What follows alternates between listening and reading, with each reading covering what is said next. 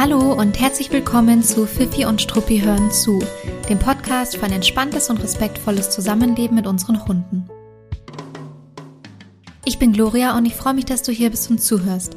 Ich bin seit über acht Jahren in der Verhaltensberatung und im Hundetraining tätig und ich bin die Gründerin von Fifi und Struppi, einer Learning-Plattform mit Webinaren zu vielfältigen Themen rund um eine gewaltfreie und ganzheitliche Hundeerziehung.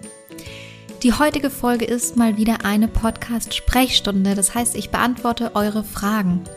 Und diesmal dreht es sich um einen jungen Rüden, der im Spiel recht truppig wird mit anderen Hunden. Es geht um eine Hündin, die nach dem Training sehr aufgeregt ist und sich nicht mehr beruhigen lässt. Und eine Angsthündin, deren größter Feind Motorroller und Motorräder sind. Also ich finde, äh, das klingt sehr spannend. Es wird auch sehr spannend und ich wünsche dir jetzt ganz viel Spaß mit dieser Folge. Wir haben heute drei Fragen, die inhaltlich total tief gehen werden und mich in der Vorbereitung insofern gefordert haben, dass man problemlos mit jede dieser Fragen nicht nur eine komplette Podcast-Folge füllen könnte, sondern mindestens ein komplettes Webinar gestalten könnte. Also ihr habt da wirklich mit den Fragen sehr, sehr, sehr große Fässer aufgemacht jeweils.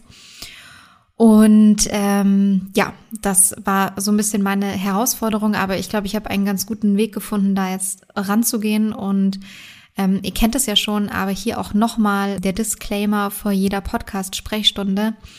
Ich beantworte hier kostenlos eure Fragen. Das passiert auf Basis von der Sprachnachricht, die ihr auch hört, also die wir hier in die Folge mit reinschneiden. Ich habe keine weiteren Kontextinformationen. Deshalb gehe ich in meiner Antwort vor allem darauf ein, was man für Möglichkeiten hat, was man überprüfen und bedenken sollte, womit man sich womöglich näher beschäftigen könnte ähm, ja, welche Themen für einen interessant und relevant sind und will da viel mehr neue Impulse geben und Anregungen geben, als ähm, dass ich den Anspruch habe, damit ein Einzeltraining zu ersetzen, weil das tut es auf gar keinen Fall. Und ähm, ja, das betone ich immer davor und das werde ich auch nicht müde zu betonen, weil das natürlich total vermessen wäre an der Stelle. Ihr werdet gleich sehen, dass ich trotzdem sehr konkret antworte, so konkret wie möglich, aber der Disclaimer ist mir super wichtig. Wie ich schon gesagt habe, ich möchte gerne neue Impulse setzen, möchte vielleicht noch andere Perspektiven einnehmen oder auch neue, neue Möglichkeiten, neue Perspektiven aufzeigen, ähm, vielleicht ja auch Ideen wachsen lassen, die davor noch nicht da waren und auch zu einer gewissen Umsetzung anregen, aber seht es mir nach, wenn ich die Themen nicht äh, vollumfänglich beantworten kann. Das ähm, sprengt den Rahmen. Wir starten mit einer Frage, über die ich sehr, sehr happy bin, denn die Fragestellerin sieht und thematisiert hier etwas, was leider oft unter den Teppich gekehrt wird, und zwar zum Unwohl der anderen Hunde, um ehrlich zu sein, aber hört selbst. Hallo Gloria, hier nochmal meine Frage als Sprachnachricht für dich. Und zwar ist mein Rüde jetzt ungefähr ein Jahr alt und vor ein paar Wochen hat das angefangen, dass er mit anderen Rüden, die ähnlich alt sind wie er, nicht mehr klarkommt. Also vorher waren das immer Spielrunden und man hat sich aber auch immer nur ohne Leine auf dem Hundeplatz getroffen, äh, auf dem eingezäunten Gelände also. Und da lief immer alles gut, zwar wild, aber spielerisch. Und mittlerweile ähm, ja, knurren die sich dann an und das wird so ein richtiges Gerangel mit äh, nacheinander schnappen. Also wir müssen die dann immer sofort trennen. Und ja, seitdem, seitdem das zwei oder dreimal passiert ist, lasse ich ihn jetzt nicht mehr mit anderen Rüden spielen. Und ich habe halt das Gefühl im Spiel, dass er gar keinen Abstand hält und auch wenn der andere Hund Distanz möchte, dass er diese nicht einhält. Und ich wünsche mir einfach, dass er höflich mit anderen Hunden umgeht und ähm, normal mit ihnen kommunizieren kann oder auch darauf hört und nicht so aufmüpfig und aufdringlich ist. Ja. Ich wäre über ein paar Tipps sehr dankbar. Bis jetzt haben wir probiert, vorher nebeneinander herzulaufen, äh, bis er ruhiger ist. Aber auch da ist dann geht es vielleicht drei Minuten gut und dann haben sie sich wieder an den Haaren. Vielleicht hast du ja einen guten Tipp für mich. Danke.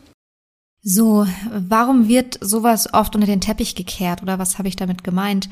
Das sind Verhaltensweisen, die oftmals verharmlost werden. Dann wird gesagt, das ist halt ein junger Rüde, der kann halt nicht mit jedem und nicht mit jedem rüden und ähm, und, und so in die Richtung wird dann argumentiert, beziehungsweise, beziehungsweise kommt dann gerne auch mal ein, naja, da soll man vielleicht eins auf den Deckel kriegen, dann merkt er, dass es nicht so geht oder die sollen, die, die kommunizieren da schon untereinander. Aber ich finde es so toll, äh, dass es hier nicht der Fall ist, dass es nicht verharmlost wird und dass wir uns die Frage jetzt einmal in Ruhe anschauen. Es ist eine wahnsinnig tolle und spannende Frage, also vielen lieben Dank nochmal dafür. Ich bin mir sicher, dass die Fragestellerin nicht die einzige Betroffene ist. Ähm, das ist nämlich jetzt kein ungewöhnliches Verhalten für einen jungen Rüden, vor allem nicht ähm, innerhalb von dem Setting, das hier beschrieben wird. Aber da kommen wir jetzt gleich noch in Ruhe dazu und ja, die Beschreibung lässt ganz viel vermuten ähm, und bringt uns aber auch ganz viele interessante Informationen. Also es handelt sich um einen jungen Rüden, ähm, ein Jahr alt. Ähm, bisher waren die Begegnungen mit anderen Rüden in seinem Alter oder mit anderen Hunden in seinem Alter okay. Sie hat es beschrieben als wild, aber spielerisch. Und jetzt fangen die Hunde eben untereinander an, äh, relativ schnell zu knurren, ähm, sich so ein bisschen äh, abzuschnappen und es wird irgendwie nicht, ist irgendwie nicht mehr ganz so dieses kindliche, harmlose, sondern im Grunde wird es so nach und nach ein bisschen ernster. Das ist etwas, was auch nicht ungewöhnlich ist, ähm, die Beobachtung, weil der junge Rüde sich natürlich äh, mitten in seiner Junghundeentwicklung befindet. Und die Art zu kommunizieren und auch zu spielen verändert sich. Ähm, auch die Art, ganz allgemein, wie Hunde untereinander kommunizieren, verändert sich insofern, dass ähm, Hunde im Zuge der Junghundeentwicklung nach und nach anfangen, mehr, äh, also oftmals ist es der Fall, mehr Distanz zu fordern und auch im Grunde so ein bisschen gegenseitige Höflichkeit einzufordern. Das heißt, wo vielleicht ein Welpe oder sehr junger Hund noch viel mit sich machen lässt und ähm, wenig darauf reagiert, wenn seine Grenzen übertreten werden, umso konkreter wird es dann nach und nach kommuniziert von einem Hund, der eben im Zuge der Junghundeentwicklung da ein gewisses Alter erreicht, ein gewisses Entwicklungsstadium erreicht. Das heißt, die Hunde fangen an, deutlich konkreter zu kommunizieren, wo hier ihre Grenze ist und dass man die bitte auch einhalten soll. Ähm, probieren sich dabei natürlich auch ein Stück weit aus ähm, in ihrer Kommunikation und natürlich auch so ein bisschen in der Verteidigung ihrer Grenzen, ihrer eigenen. Und dieses sehr kindliche, sehr welpige, welpige das reduziert sich immer mehr und im Grunde, hm, ich habe es schon angesprochen, wird es eben so ein kleines bisschen ernster. Dass sich etwas verändert, ist also total normal. Und dass es auch mal eine Zeit geben kann, wo ein junger Hund ähm, ungewöhnlich viel Distanz fordert zu anderen Hunden. Das ist auch nicht ungewöhnlich. Das sind oft Phasen und wenn man durch die wirklich gut durchgeht und den Hund auch gut unterstützt, dann bauen sich solche Distanzen auch gerne wieder ab und die Hunde werden wieder ein bisschen entspannter im Umgang. Aber man muss trotzdem oder sollte hier auf jeden Fall mit reinspringen als Mensch und den eigenen Hund bestmöglich unterstützen und auch im positiven Sinn gemeint anleiten, damit es eben in die Richtung geht, in die wir hier gehen möchten äh, möchten. Und die Fragestellerin hat es ja schon formuliert, sie möchte gerne, dass ihr Hund höflich kommuniziert, selbst keine Grenzen von anderen übertritt ähm, und sich dann eben auch zurücknimmt, wenn die anderen Hunde das vielleicht gerade nicht möchten. Also das geht hier in beide Richtungen. Das geht hier in die Richtung, der, der Rüde ähm, sagt vielleicht selbst klarer, wo seine Grenzen sind, muss aber natürlich auch im Umkehrschluss lernen, die Grenzen der anderen zu akzeptieren. Und ich würde gerne in Frage stellen, ob diese Freilaufsituation auf dem Hundeplatz dort wirklich so angenehm war für die Hunde, wie man im Grunde vermutet hat. Nur weil die Hunde noch keinen Konflikt hatten oder diesen Konflikt nicht äh, laut ausgetragen haben, heißt es nicht, dass die Spielsituation davor wirklich förderlich für die Entwicklung war und förderlich für das Sozialverhalten war. Hier wurde es jetzt beschrieben als wild, aber spielerisch. Da werde ich schon immer sehr hellhörig. Ähm, und alle, die mich kennen, wissen das natürlich auch schon. Also wahrscheinlich werdet ihr auch schon hellhörig, aber wir bekommen natürlich immer, was wir im Grunde, ähm, was wir im Grunde schüren. Wie sagt man so, die Geister, die wir riefen, ja? Wenn wir also eine Situation haben, eine statische Situation mit Freilauf, so wie es eben auf einem Hundeplatz oft der Fall ist oder auf Hundewiesen oder eingezäunten Hundebereichen oder ähnlichem, und dort immer wiederholt wilde Spiele passieren, also wilde Interaktionen, also Interaktionen mit einem, mit einem hohen, mit einem hohen Erregungslevel beim Hund, dann verknüpft sich das sehr, sehr stark mit für alle beteiligten Hunde. Das bedeutet, es kann sein, dass die Hunde schon mit einer hohen Erregung auf diesen Hundeplatz gehen. Oder es kann sein, dass sie schon in eine hohe Erregung dort auf dem Hundeplatz in Hundebegegnungen gehen. Oder aber, und das ist wahrscheinlich das Allerblödste daran, es kann sein, dass die Hunde allgemein Hundebegegnungen mit einem höheren Erregungslevel verbinden, verknüpfen. Das heißt, andere Hunde sehen bedeutet wildes Spiel. Also sagen wir es einfach mal so vereinfacht, ja. Andere Hunde bedeutet also wildes Spiel, vor allem in diesem Setting dort. Das ist eigentlich gar nicht unbedingt, was wir haben wollen. Weil wir wollen eigentlich haben, andere Hunde bedeutet, ich kann entspannt bleiben. Andere Hunde bedeutet, ja, okay, wir können nebeneinander spazieren gehen, alles ist in Ordnung. Ich muss mich nicht aufregen, ich muss nicht ausflippen, ich muss nicht vor Aufregung an die Decke springen. Ähm, sondern eigentlich sollte es ja das Normalste der Welt sein für unsere Hunde, dass sie auf andere Hunde treffen. Und wenn wir dann eben einen ausgeglichenen und relativ entspannten Hund haben in Begegnungssituationen, dann ist es auch für uns viel, viel einfacher, ein erwünschtes Sozialverhalten entweder direkt schon zu bekommen oder auch unseren Hund insofern anzuleiten, ein, ähm, ein, ein gutes und höfliches Verhalten anderen Hunden gegenüber auszubilden. Also wenn ein Hund sehr aufgeregt ist in Begegnungssituationen, vor allem im Freilauf, dann ist es, ähm, dann ist es anfällig für Konflikte, weil Aufregung, Erregung immer auch im Grunde ein perfekter Nährboden für Konflikte ist.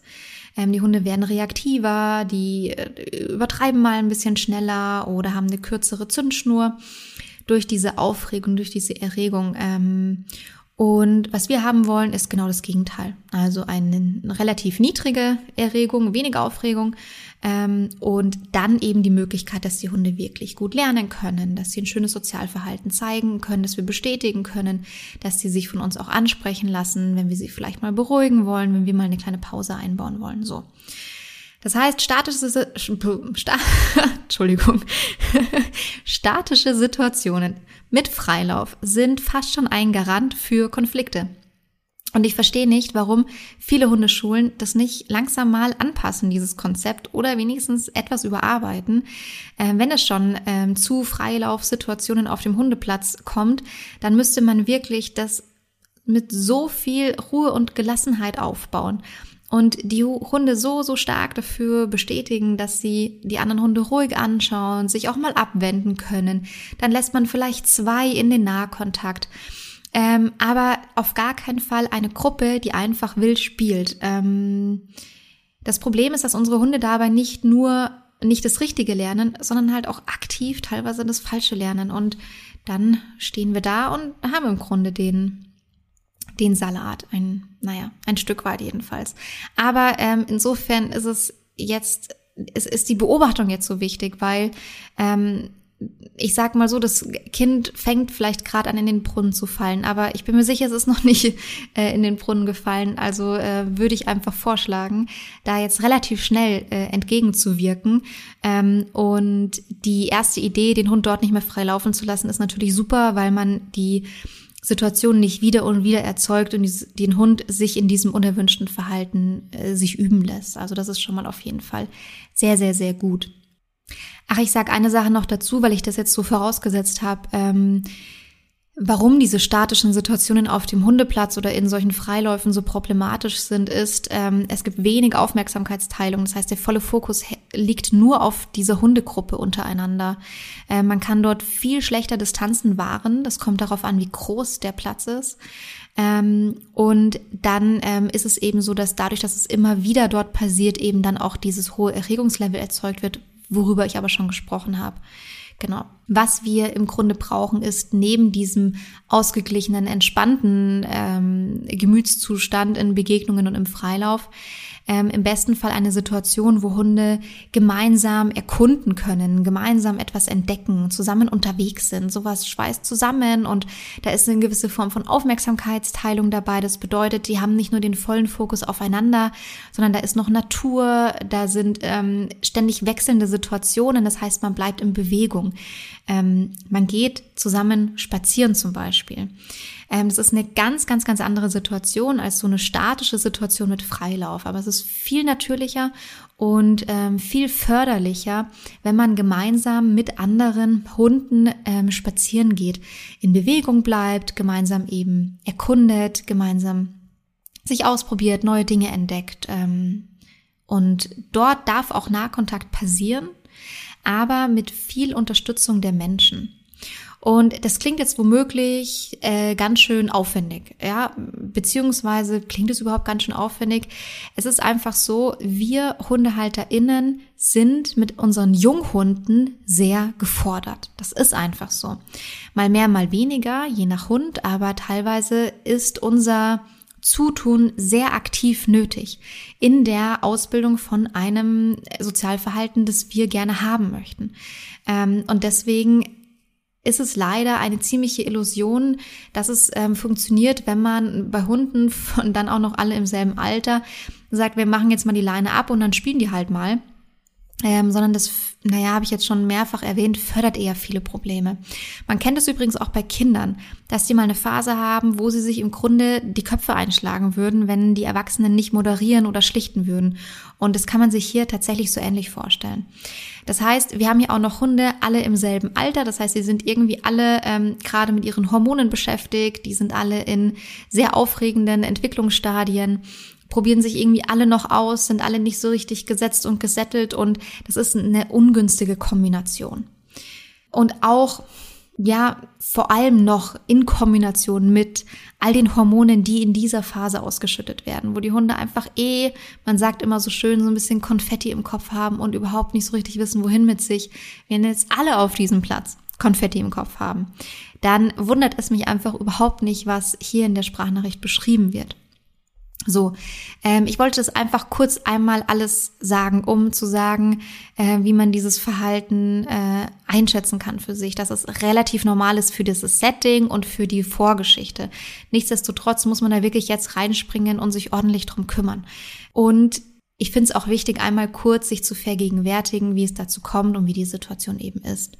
Ganz kurz jetzt zum sogenannten Notfallplan. Was kann man ad hoc machen? Hat die Fragestellerin eh schon gesagt. Kein Freilauf mehr mit anderen Hunden auf diese Art und Weise. Wir wollen nicht, dass sich das Verhalten steigert. Das heißt, ich würde auch womöglich überlegen, ob ich auf diesen Hundeplatz in nächster Zeit gehen würde, wenn das, äh, wenn eben dort diese Dinge immer wieder passieren. Und wenn, dann würde der Hund eben an der Leine bleiben. Dann kommt es darauf an, wie wertvoll sind wirklich diese Kursstunden dort für den Hund. Ähm, ist es für ihn sehr, sehr frustrierend, dann nicht von der Leine zu dürfen ähm, was wiegt mehr, ja, der Vorteil der, der Inhalte oder der Frust, weil er dann nicht laufen darf. Aber ich würde auf jeden Fall vermeiden, den Hund dort einfach wieder weiterlaufen zu lassen und sich in diesem Verhalten zu üben. Es kann sein, dass es in einer Situation, die nicht statisch ist, sondern wo die Hunde sich bewegen, also man gemeinsam spazieren geht, dass es da schon wieder ganz anders aussieht, dass es überhaupt nicht so problematisch ist. Aber ähm, es wurde ja auch schon kurz angesprochen, dass es äh, nur bedingt hilft, wenn man irgendwie voreinander oder hintereinander geht. Also ich weiß nicht, was da genau jetzt alles ausprobiert wurde. Ich würde hier empfehlen, entweder in einen sehr gut geführten Social Walk zu gehen oder sich mit äh, Hundekumpels beziehungsweise Menschenkumpels mit Hunden regelmäßig ähm, zu gemeinsamen Spaziergängen zu verabreden. Bei diesen Spaziergängen, aber auch bei den Social Walks sind die Hunde in der Regel an der Leine. Ähm, und zwar gerne an einer drei bis fünf Meter Leine, sodass sie eine gewisse Möglichkeit haben, sich zu bewegen, aber auch keine super lange Schleppleine dran ist. Und im besten Fall startet man in einer gewissen Distanz, in der die Hunde noch ansprechbar sind, in der sie sich auch nach und nach beruhigen können, in der sie nicht nur aufeinander reagieren, sondern auch die Umwelt wahrnehmen können, dort schnüffeln können, gucken können, stehen, gehen und so weiter, normales hündisches Verhalten zeigen können. Und im Grunde möchten wir das. Wir möchten, dass unsere Hunde normales, entspanntes Erkundungsverhalten zeigen in Anwesenheit anderer Hunde. Und im Grunde würde man dann loben und belohnen, wenn ähm, der eigene Hund den anderen ruhig anschaut, sich von dem anderen Hund abwendet. Ähm, also das sind zwei ganz, ganz wichtige Schlüsselsituationen. Und man würde eben auch immer Situationen initiieren, wo der eigene Hund wieder in die Umwelterkundung gehen kann und nicht der volle Fokus nur auf dem anderen Hund liegt. Warum macht man das? Weil wir jetzt erstmal wieder das Erregungslevel etwas senken wollen, dem Hund beibringen wollen. Du kannst normales hündisches Verhalten zeigen, du kannst ganz normal die Umwelt erkunden, obwohl andere Hunde in der Nähe sind. Und dann kann man schon auch Nahkontakt zulassen, wenn beide Hunde diesem Nahkontakt zustimmen, wenn die Erregung nicht zu hoch ist. Und dann würde man sehr gezielt darauf achten, dass ähm, es Pausen in diesem Spiel gibt. Also dass das Spiel sehr ausgewogen, ausgeglichen ist, dass es Spielpausen gibt. Und wenn die Hunde diese Spielpausen nicht selbst schaffen können, dann müssen wir die schaffen. Und wenn du in der Frage formulierst, dass es nur drei Minuten gut geht und dann wieder nicht, dann würde ich zwar trotzdem nochmal das komplette Setting überdenken wollen, aber dann könnte man daran ansetzen, dass man vielleicht sagt, okay, dann ist halt die Spielsequenz zwei Minuten lang und dann initiiert man wieder eine Pause. Ganz so einfach ist es nicht, man muss wirklich das komplette Setting überdenken, aber sowas kann man im Hinterkopf behalten.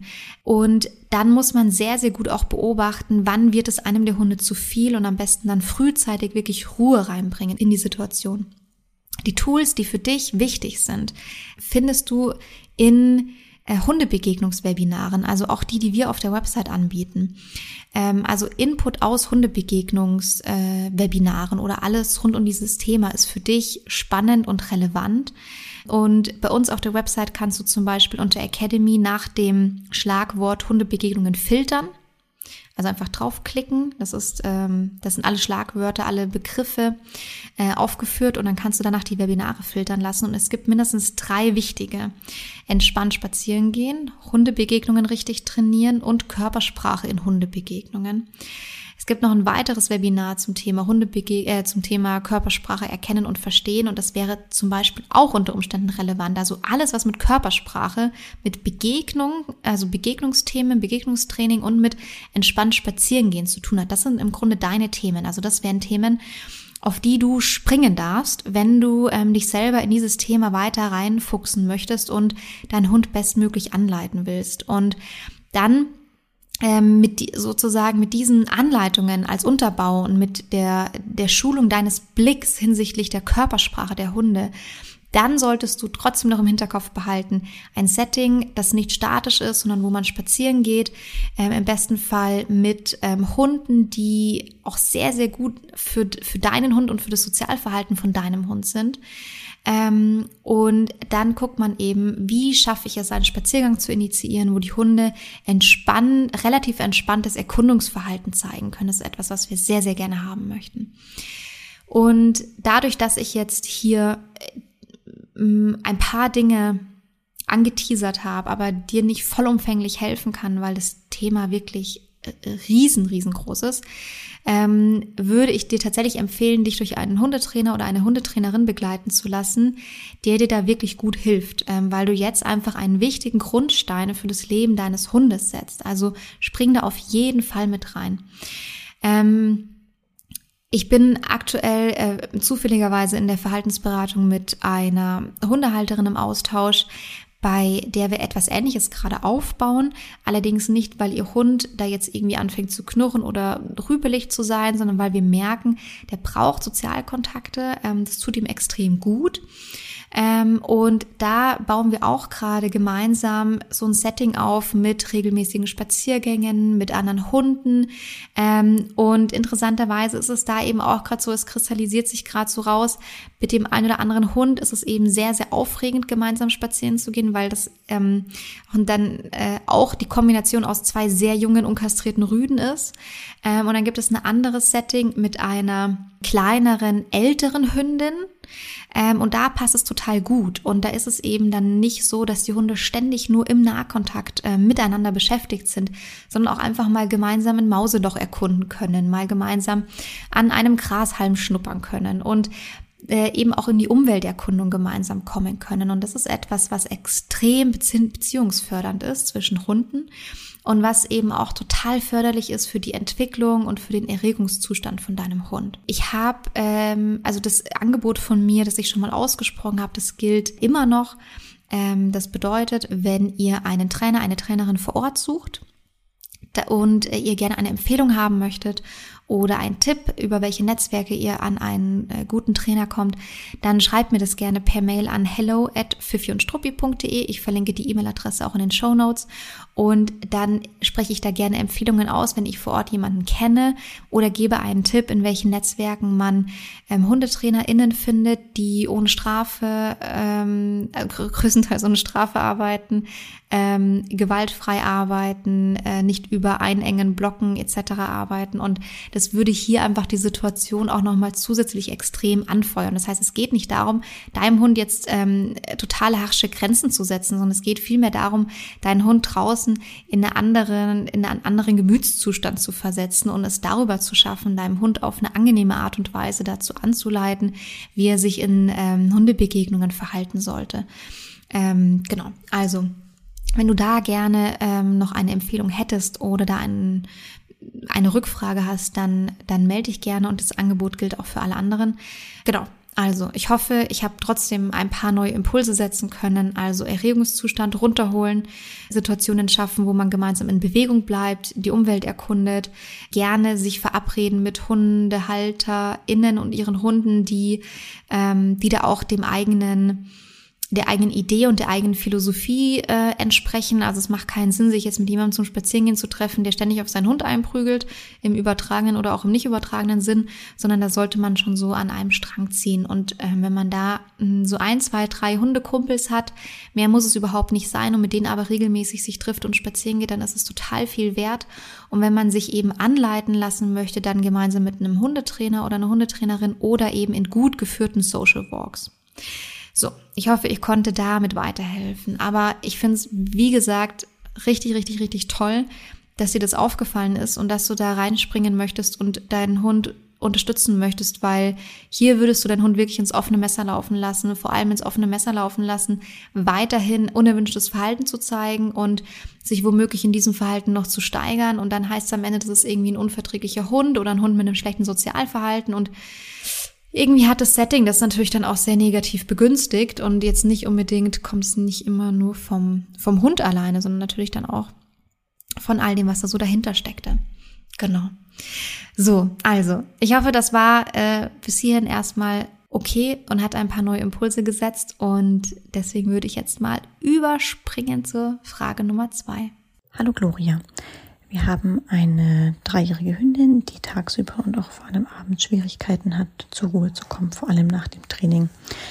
Da kann es passieren, dass sie ähm, mich 20 bis 30 Minuten nach dem Training einfach anschaut und einfach nicht zur Ruhe ähm, kommt und in so eine Erwartungshaltung kommt. Und sobald sie dann sich hingelegt hat und ich wieder aufstehe und rumlaufe, springt sie sofort auf oder hebt den Kopf.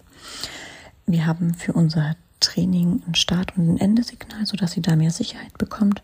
Wir haben auch das aktive Ignorieren mit ihr aufgebaut, ein Entspannungswort, einen Entspannungsplatz. Und trotzdem ist es so, dass sie ja viel aufsteht, sobald ich mich auch bewege, vor allem dann nach dem Training, wenn wir schon was gemacht haben. Auch wenn wir versuchen, Ruhe mit Leckerchen einzufangen, ist es äh, sehr schwierig, da sie da sehr aufdreht. Wir gehen mit ihr tagsüber circa zwei Stunden spazieren. Sie kriegt Futterbeschäftigung. Ich bin mit Kind ähm, tagsüber mit Kind und Hund alleine. Und da machen wir auch ein paar Futterbeschäftigungen. Und abends hat sie dann eben Exklusivzeit und da trainieren wir dann zusammen. Vielleicht hast du da für uns ja noch ein paar Tipps. Dankeschön. Also hier in der zweiten Frage haben wir es zu tun mit einer dreijährigen Hündin, die sehr, sehr schwer zur Ruhe kommt, vor allem nach dem Training. Ähm, auch hier wieder super spannend, viele Infos, die man sich rauspicken kann. Ähm, ich fange mal an, wo ich gedanklich anfangen würde anzusetzen. Ich würde mal dabei ansetzen, zu überlegen und zu beleuchten, wie ist dieses Training gestaltet. Erlebt sie dort ähm, viel Frust? Ist sie dort sehr aufgeregt? Ist sie sehr motiviert und begeistert? Ist sie aber auch womöglich manchmal überfordert? Überforderung könnte sie auch mitunter so stark frustrieren, dass sie sich dann eben danach sehr, sehr, sehr schwer tut, wieder runterzukommen, zu entspannen. Ähm, also wenn sie dort viel Frust oder auch viel Erregung erlebt oder überfordert ist, dann könnte sich das eben dadurch äußern, dass sie danach dann so, ja, so ein bisschen komisch überdreht ist oder nicht so richtig gut zur Ruhe kommt. Es kann aber auch sein, dass sie einfach sehr, sehr viel Motivation und Freude hat in dieser gemeinsamen Interaktion. Und wenn ihr dann dieses gemeinsame Training beendet, ähm, obwohl ihr ein Endsignal benutzt, was super ist, kann es sein, dass ihr dass es ihr zu abrupt geht, dass es ihr zu schnell geht und sie dieses Endsignal dann im Grunde als total frustrierend wahrnimmt. Also du kannst dir das so gestalten, wenn wir mit Hunden in eine Interaktion treten ähm, und im Grunde ihr ähm, Erregungslevel steigern, also die Hunde eben von einem entspannten, keine Ahnung, irgendwo rumliegen, schlafen oder was auch immer machen, ähm, zu einer Interaktion äh, motivieren, dann werden die so ein bisschen aktiver dabei.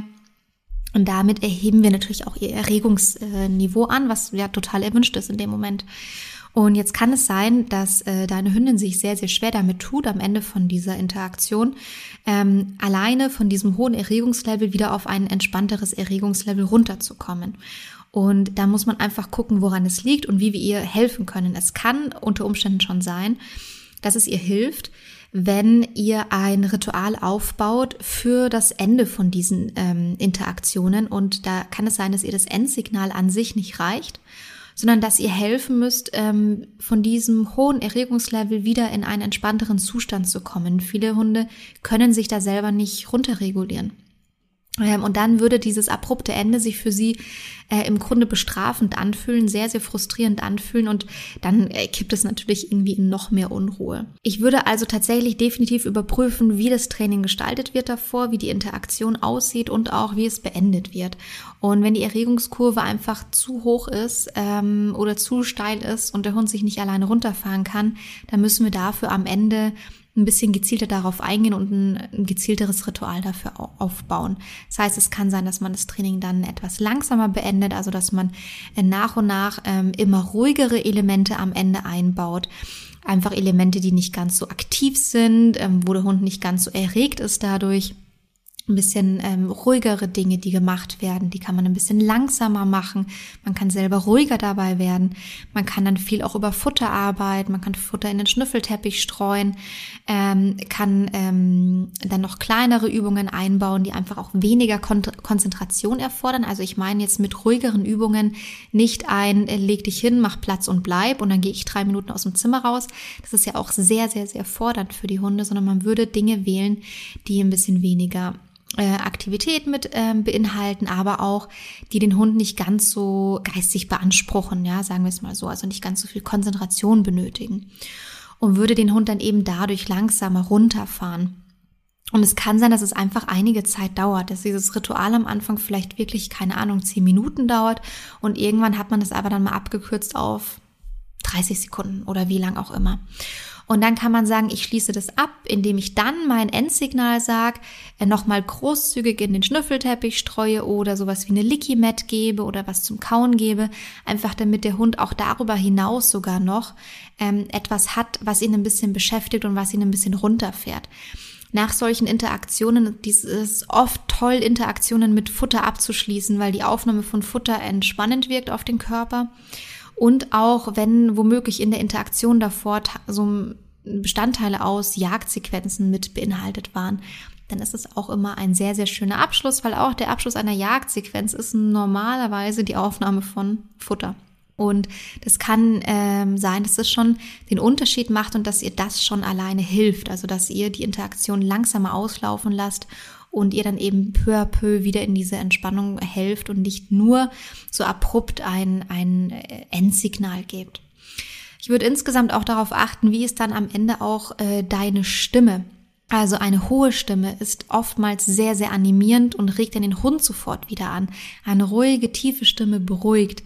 Es kann tatsächlich schon sein, dass eine zu hohe, zu animierende Stimme den Hund immer wieder so auftritt, dass das alleine auch schon den Unterschied macht. Also da kann man tatsächlich, müsste man gucken, weil man an, bei so vielen Kleinigkeiten ansetzen kann, die schon den großen Unterschied machen können. Ähm, es kann aber auch sein, und das muss man an der Stelle leider auch tatsächlich äh, erwähnen und überprüfen, es kann auch sein, dass deine Hündin insgesamt ein paar Stressoren in ihrem Alltag hat, die sie immer so sehr, sehr schnell, also immer in einen Gemütszustand bringen, in der sie so sehr, sehr schnell sehr reaktiv ist und dann gleich aufspringt und sofort angeknipst ist und insgesamt nicht so gut in die ähm, Entspannung finden kann. Und das müsste man einfach erkunden, rausfinden, schauen, ähm, was gibt es womöglich für Stressoren in eurem Alltag.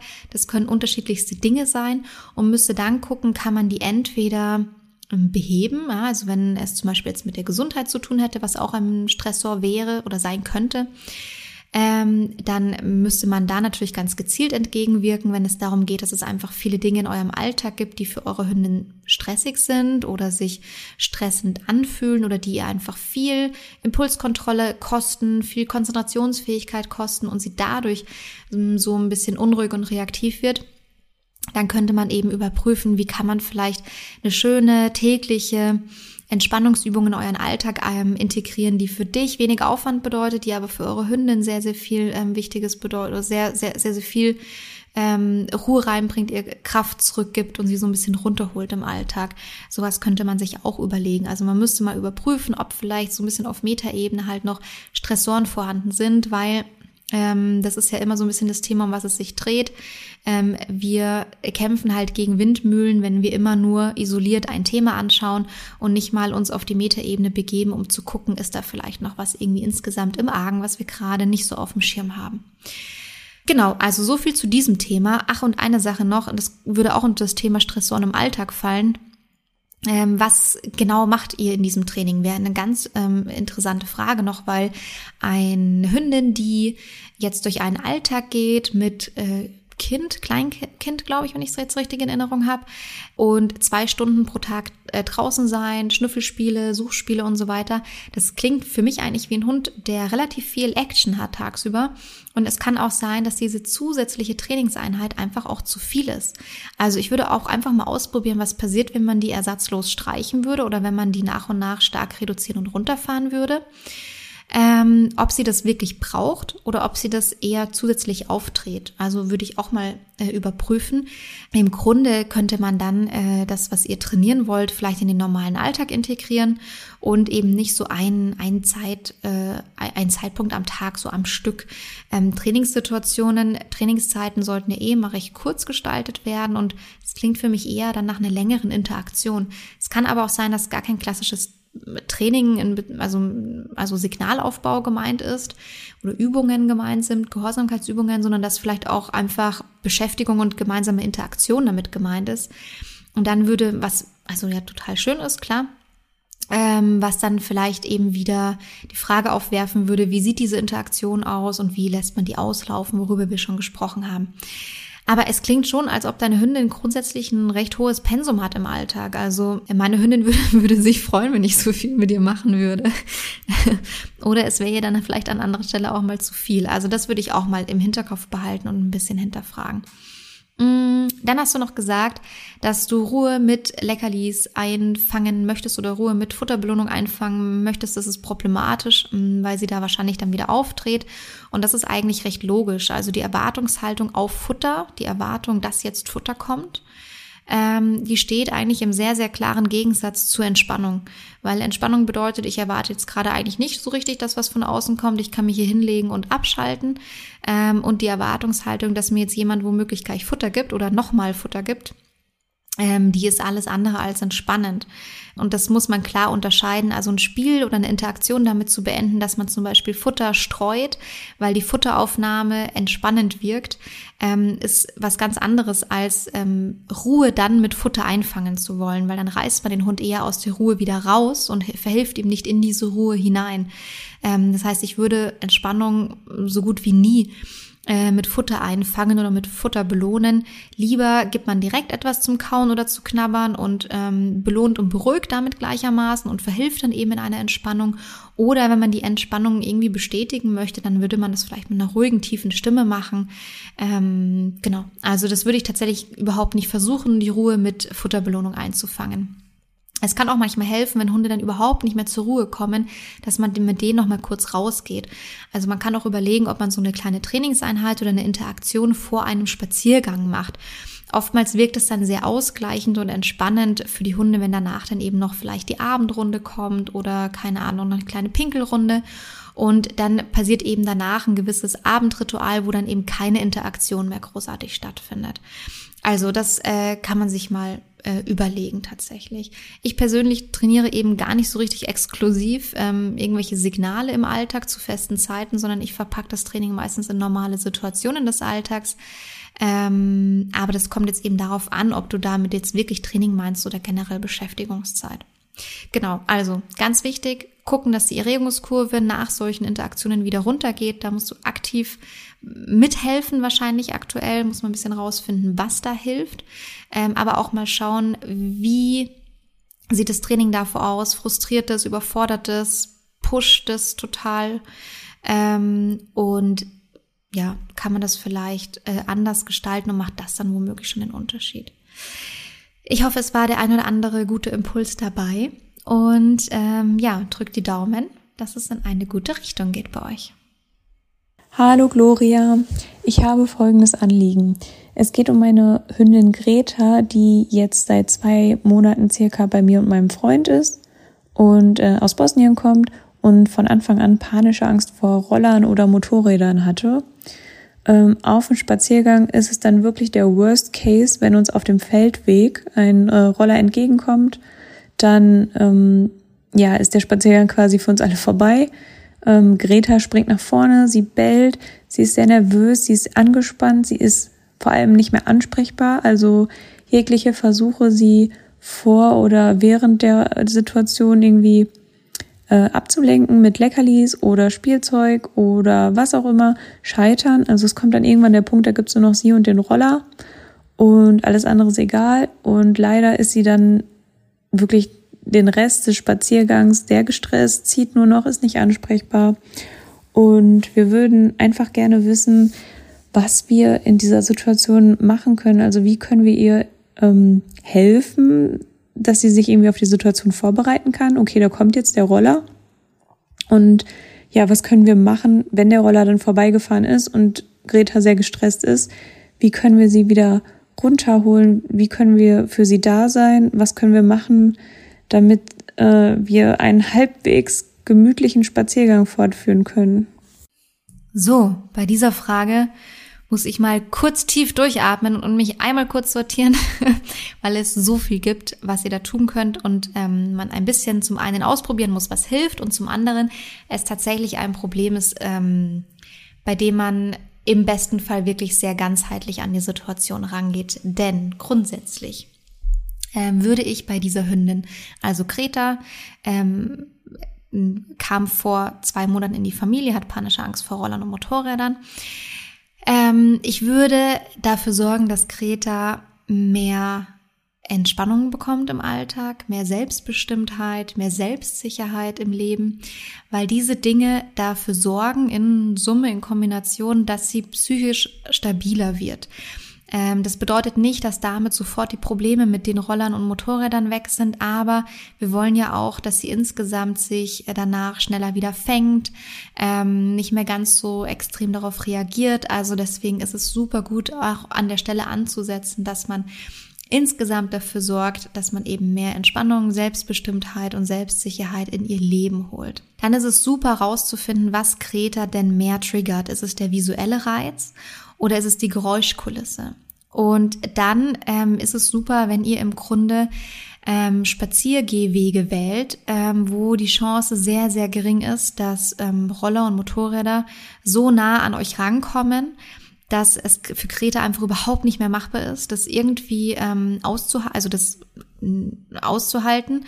Ähm, also es ist einfach zu nah für sie ist.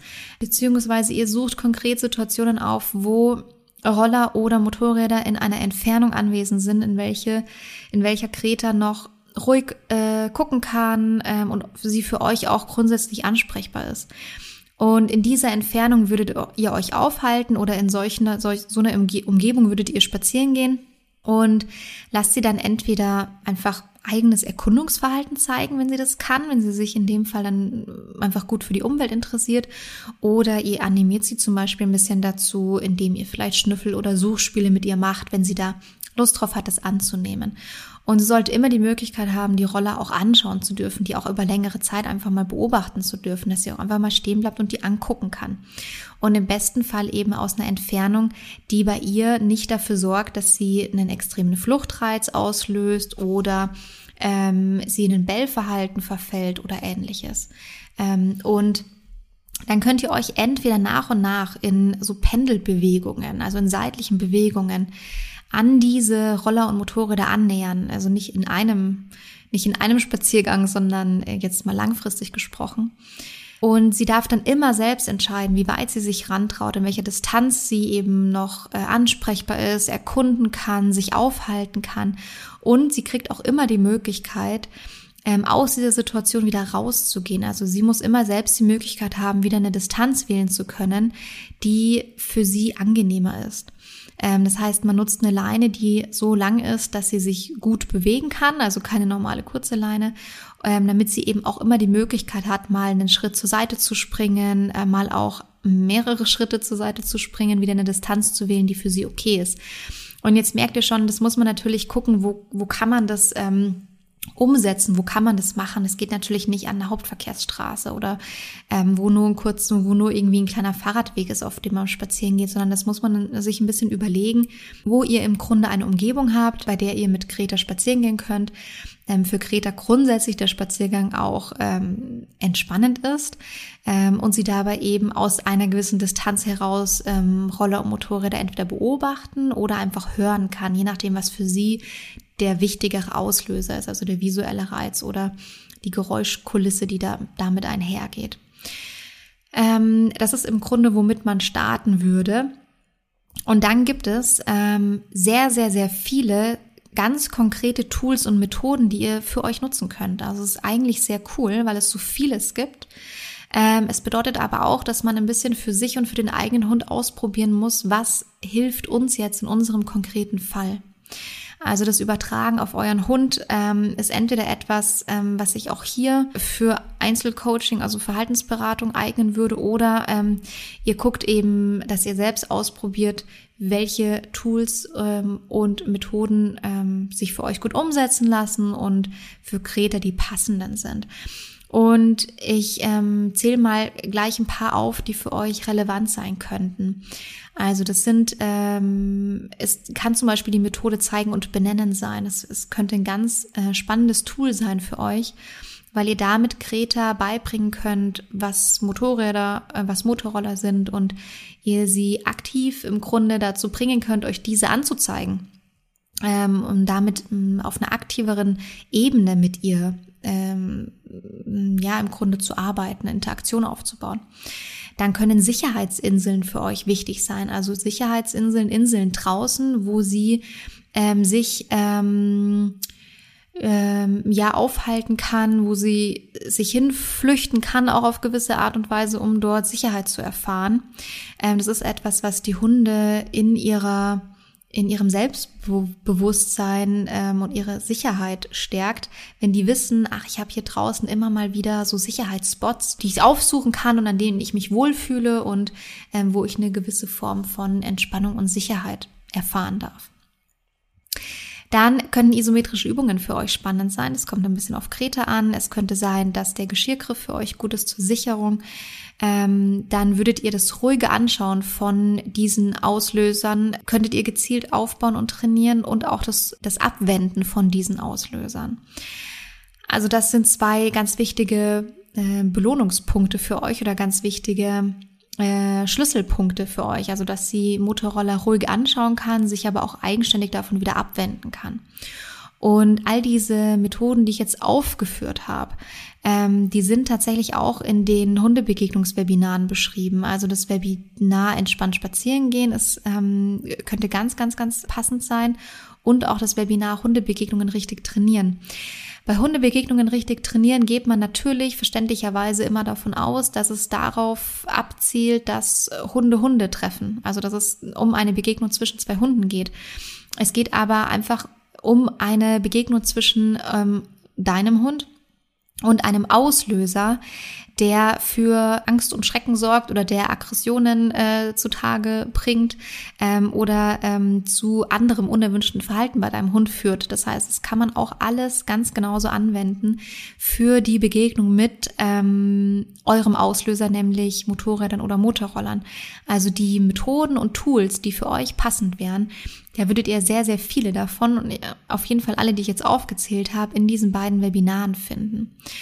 Und parallel dazu, also da hättet, dann hättet ihr so eine Art kleinen Methodenkoffer, den ihr nutzen könnt. Und parallel dazu solltet ihr wirklich etwas unterstützend für ihre Psyche tun, weil es für mich schon so klingt, dass sie da noch sehr, sehr auf wackeligen Beinen steht. Und dazu würdet ihr interessanterweise sehr viel Passendes in dem Silvester-Webinar finden, weil es dort eben auch um Geräuschangst geht. Ansonsten ist dieses Thema wahrscheinlich auf jeden Fall mal eine Stunde Verhaltensberatung wert, denn ihr wollt ihr damit ja bestmöglich helfen und ihre Entwicklung auch in die richtige Richtung lenken und deswegen würde ich das sehr, sehr, sehr empfehlen. Also auch hier gilt mein Angebot, ähm, dass ich da gerne auch jemanden empfehlen kann, der für euch passend sein könnte. Ähm, genau, aber das ist im Grunde, was ich euch empfehlen würde. Das heißt, es geht nicht darum, sie jetzt umso stärker mit diesen Reizen zu konfrontieren. So nach dem Motto, ähm, das ist jetzt irgendwie die Konfrontationstherapie, wie man es bei Menschen manchmal gerne macht, sondern es geht eher darum, ähm, diesen äh, diesen Auslöser aus einer gewissen Distanz für sie erkunden zu lassen, mit einer gewissen Aufmerksamkeitsteilung, also in Situationen, in denen sie auch noch Erkundungsverhalten zeigen kann, schnüffeln kann, die Welt entdecken kann. Und ähm, dann ist eben dieser Motorroller, die sind die Motorräder, äh, sollen dann eher so ein bisschen in den Hintergrund rücken. Sie kriegt die trotzdem ganz genau mit, dass sie da sind, da bin ich mir sicher, aber sie sollte immer noch ansprechbar sein für euch und keine starken Angstsymptome äh, zeigen. Und dann würde man sich eben auf dieser Distanz erstmal befinden und die versuchen nach und nach äh, langsam aber sicher abzubauen. Die Tools, die ich noch genannt habe, die helfen einfach in unterschiedlichsten Situationen, weil es ja mal sein kann, dass ihr diese Distanz nicht einhalten könnt oder einfach ein Motorroller relativ schnell mal irgendwie um die Ecke kommt. Ähm, das heißt, da sind auch so ein paar Notfalltools mit dabei, ähm, wie zum Beispiel die Sicherung über den Geschirrgriff. Und deswegen könnten das für euch tatsächlich sehr spannende Methoden und Impulse sein, die ihr dort noch finden könnt. Genau.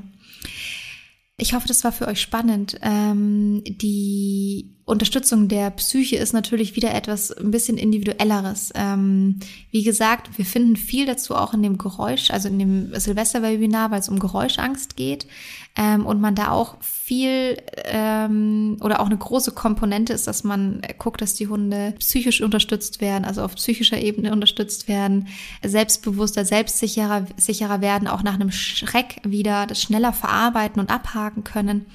Aber ansonsten ist es natürlich äh, immer auch sehr, sehr individuell. Ich hoffe, dass ihr alle drei etwas aus den Antworten rausziehen konntet und zwar nicht nur ihr drei die Fragen hier gestellt habt, die wir heute beantworten konnten, sondern auch alle, die zugehört haben. Ähm, es sind heute wirklich äh, sehr, sehr komplexe Fragestellungen gewesen, weil es alles drei Themen waren, wo ich im Grunde eigentlich immer deutlich lieber noch reinspringen und ganz, ganz viele Rückfragen stellen würde oder mir Videos dazu anschauen wollen würde. Ähm, aber nichtsdestotrotz ähm, glaube ich, dass äh, der ein oder andere womöglich interessante Impuls gefallen ist. Wenn du jetzt eine Frage hast oder dir denkst, warum hat die eigentlich meine Frage nicht beantwortet, dann ähm, schick mir die doch gerne für die nächste Podcast-Sprechstunde. Die findet meines Wissens noch dieses Jahr statt. Ähm, die äh, Handynummer, an die ihr die Sprachnachricht schicken könnt, die schreibe ich in die Show Notes und auch die Anleitung, wie das funktioniert.